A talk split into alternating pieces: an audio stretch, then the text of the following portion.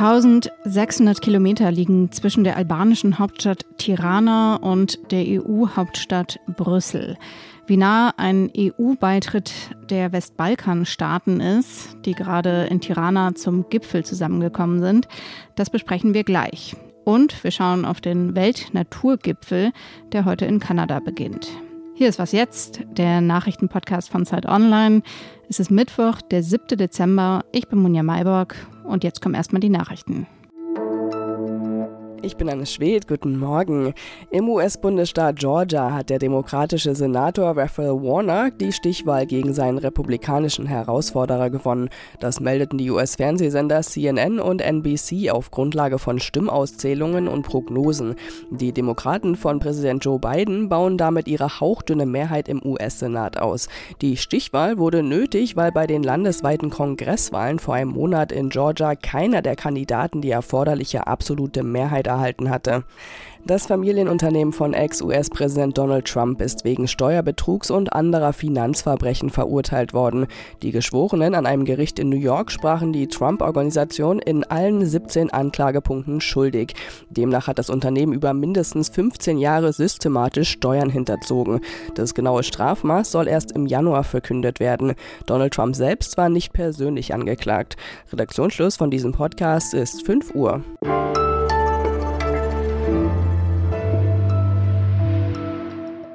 In diesem Jahr sind ja einige Länder durch den russischen Krieg gegen die Ukraine neu in den Fokus gerückt. Der Westbalkan gehört dazu. Denn diese sechs Länder des Westbalkans, Serbien, Nordmazedonien, Albanien, Montenegro, der Kosovo und Bosnien und Herzegowina, zählt Russland zu seiner Einflusssphäre. Und diese Länder sollen nun aus europäischer Perspektive betrachtet näher an die EU rücken. Bundeskanzler Olaf Scholz setzt sich für einen schnelleren EU-Beitritt der Länder ein. Gestern haben sich die Staats- und Regierungschefs zu einem EU-Westbalkan-Gipfel getroffen, und zwar in der albanischen Hauptstadt Tirana. Anna Sauerbrei aus der Politikredaktion der Zeit ist dort und jetzt bei mir am Telefon. Hallo Anna. Hallo. EU-Westbalkan-Gipfel gab es ja schon viele. Dieser ist der erste, der sozusagen vor Ort auf dem Westbalkan stattfindet. Ist das nur Symbolik oder steckt da mehr dahinter? Es ist vor allen Dingen ein Symbol. Die ähm, sechs Länder, die du genannt hast, sind äh, ja sehr frustriert ähm, und diesen Frust wollte man etwas lindern. Äh, sie alle wollen in die EU. Manche warten wirklich schon seit Jahren, manche seit fast 20 Jahren darauf, dass das äh, klappt. Und äh, jetzt, dadurch, dass die Ukraine auch den Beitrittskandidatenstatus bekommen hat, drängen sie noch ein bisschen mehr darauf, äh, dass auch sie jetzt langsam beitreten können. Und der letzte Gipfel im Juni, der in Brüssel stattgefunden hat, der verlief sehr unfreundlich letztendlich äh, drei Länder haben da erst mit gedroht, gar nicht zu kommen. Und dann kamen sie doch, aber es endete ohne Ergebnis. Und jetzt wollte man zum Ende dieses geopolitisch ja sehr wichtigen, umwälzenden Jahres noch einmal zeigen, wir nehmen euch ernst, wir nehmen euch wichtig. Wir alle, wir 27 kommen zu euch. Hm. Du hast es ja gerade schon gesagt, wie stockend das alles ist schon seit Jahren. Äh, welches Signal ist denn jetzt von dem Gipfel ausgegangen? Kommt jetzt Bewegung in die Sache? Also ich würde sagen, das Konkreteste war, dass äh, die EU jetzt Bosnien und Herzegowina auch offiziell den Kandidatenstatus geben wird. Das wurde hier verkündet. Ähm, es kamen dann so ein paar Sachen dazu, wie die Aufnahme der Universitäten der sechs Länder in das Erasmus-Programm, also den Studierendenaustausch, ein Hilfspaket, äh, was auch schon bekannt war, von 500 Millionen Unterstützung für die sechs Länder. Trotzdem würde ich sagen, so richtig konkret äh, wird es nicht. In der Abschlusserklärung wird nochmal das Bekenntnis gemacht, dass man zum Beitrittsprozess steht, dass man diesen Prozess auch beschleunigen wird. Aber wann und wie, das wurde auch hier jetzt natürlich nicht so konkret gesagt. Der serbische Präsident Alexander Vucic pflegt enge Beziehungen zu Wladimir Putin und trägt zum Beispiel auch die Sanktionen gegen Russland nicht mit. EU-Kommissionspräsidentin Ursula von der Leyen hat ja gefordert, dass sich die Länder des Westbalkans klar von Russland distanzieren sollen. Wie ist das denn angekommen? Also tatsächlich gibt es jetzt in der gemeinsamen Tirana-Erklärung, dem gemeinsamen Gipfeldokument, eine Passage, in der der Angriffskrieg Russlands auf die Ukraine verurteilt wird. Trotzdem hat sich Alexander Vucic, ähm, der serbische Präsident, hier auf dem Gipfel noch einmal geäußert und alle Vorwürfe zurückgewiesen. Also ich glaube, so richtig weitergekommen ist man da in den Verhandlungen mit ihm auch nicht. Und was er ja auch hätte machen können, zum Beispiel die Sanktionen der Europäischen Union, die viele der anderen Westbalkanländer übernommen haben, die Sanktionen gegen Russland auch zu übernehmen, auch das hat er hier nicht gesagt. Live aus dem Pressezentrum in Tirana, Sie haben es wahrscheinlich gehört. Vielen Dank, Anna. Danke, danke euch. Tschüss.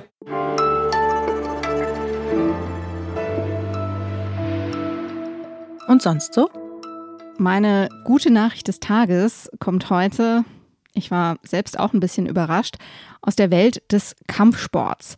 In Kuba nämlich dürfen Frauen zum ersten Mal seit über 60 Jahren wieder boxen. Damals, im Jahr 1959, direkt nach der kubanischen Revolution, hieß es, der Sport sei für Frauen zu gefährlich. Seit drei Jahren steht die Gleichberechtigung von Mann und Frau in der kubanischen Verfassung und jetzt sollen Frauen auch boxen dürfen. Ob sie auch bei Turnieren antreten dürfen, ist noch nicht ganz klar. Kuba ist bei Olympischen Spielen eines der erfolgreichsten Länder im Boxen.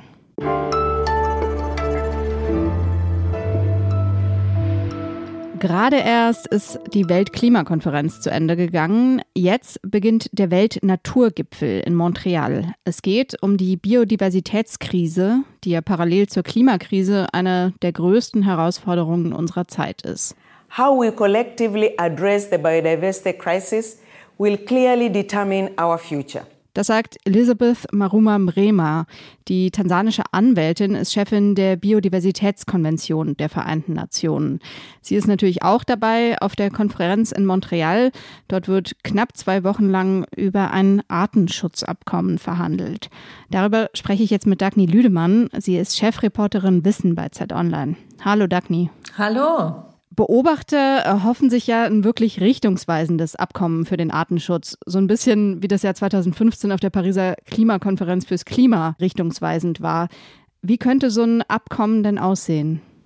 Das Hauptziel, um das in Montreal gerungen wird, ist ein sehr ambitioniertes. Und zwar geht es darum, weltweit ein Drittel aller Meere und Landflächen verbindlich unter Schutz zu stellen, und zwar bis zum Jahr 2030. Deswegen wird das Ziel auch 3030 genannt. Ja, du hast es gerade angesprochen. Äh, die Konferenz fordert 30 Prozent der Landesfläche unter Naturschutz äh, zu stellen. Ich stelle mir jetzt vor, dann wird auf dieser Fläche ja nichts angebaut und es entstehen auch keine Fabriken oder Häuser. Ist so ein Artenschutzabkommen denn überhaupt ja, möglich, ohne dass sich unser Wirtschaftssystem grundlegend ändert? Ja, das Interessante ist erstmal, man denkt bei Naturschutzgebiet natürlich an so reine Wildnis, wo kein Mensch mehr etwas anbauen darf oder reingehen darf. Und das ist eben tatsächlich auf dieser Konferenz und jetzt neuerdings auch unter Forschenden einfach ein anderer Ansatz. Man hat erkannt, dass man Natur nachhaltig nutzen muss, um sie wirklich dauerhaft zu erhalten. Und deswegen geht es bei diesen 30-30 auch um Gebiete, wo einerseits Natur unter Schutz gestellt wird, aber andererseits auch die Bewirtschaftung möglich sein soll durch die Bevölkerung. Und da spielen auch die Rechte Indigener eine ganz große Rolle auf dieser Konferenz. Man weiß nämlich auch aus der Forschung tatsächlich, dass wenn man die Landnutzungsrechte der Indigenen auch wirklich respektiert und diese Menschen das Land nutzen lässt, dass das dann sehr viel nachhaltiger und auch fürs Klima und die Biodiversität besser bewirtschaftet wird, als wenn man das nicht macht. Mhm. Jetzt mal angenommen, das Abkommen kommt tatsächlich. Könnte so ein Abkommen das Artensterben wirklich aufhalten? Naja, also ganz allein kann so ein Artenschutzabkommen das natürlich nicht. Und wir haben jetzt auch nur über die Schutzgebiete als Ziele gesprochen. Und es gibt natürlich noch viele andere Maßnahmen, die nötig sind und die auch diskutiert werden auf dieser Konferenz, um die Vielfalt auf der Erde wirklich nachhaltig zu erhalten. Und da ist ein ganz großer Faktor natürlich die Nutzung von Ressourcen. Und wenn wir global es nicht schaffen, diese unglaubliche Nutzung von Ressourcen einzuschränken, dann werden wir weder das Artensterben aufhalten können, noch den Klimawandel. Und das ist auch, denke ich, ein ganz, ganz wichtiger Aspekt. Beide Krisen sind im Grunde genommen eins. Und das ist aber auch wiederum eine ganz gute Nachricht, weil das nämlich bedeutet, dass wenn es gelingt, Maßnahmen zu treffen, die Arten erhalten, die Flächen erhalten, die Ökosysteme erhalten, dann tun wir gleichzeitig auch was, um dem Klimawandel entgegenzuwirken. Also gute Nachrichten und du beobachtest die Konferenz weiter für uns. Danke, Dagny. Ja, von dort auch übrigens. Und vor einer Weile haben Dagny und ich mal länger über das Thema Artensterben gesprochen und vom Aussterben bedrohte Tiere in Deutschland besucht. Die Folge verlinke ich Ihnen in den Show Notes. Das war's für den Moment hier bei Was Jetzt. Schreiben Sie uns wie immer gern Ihre Sorgen, Nöte, Anregungen und Themenvorschläge an wasjetzt.zeit.de. Das Update macht später mein Kollege Janis Kamesin. Ich bin Munja Mayborg und wünsche Ihnen einen schönen Tag.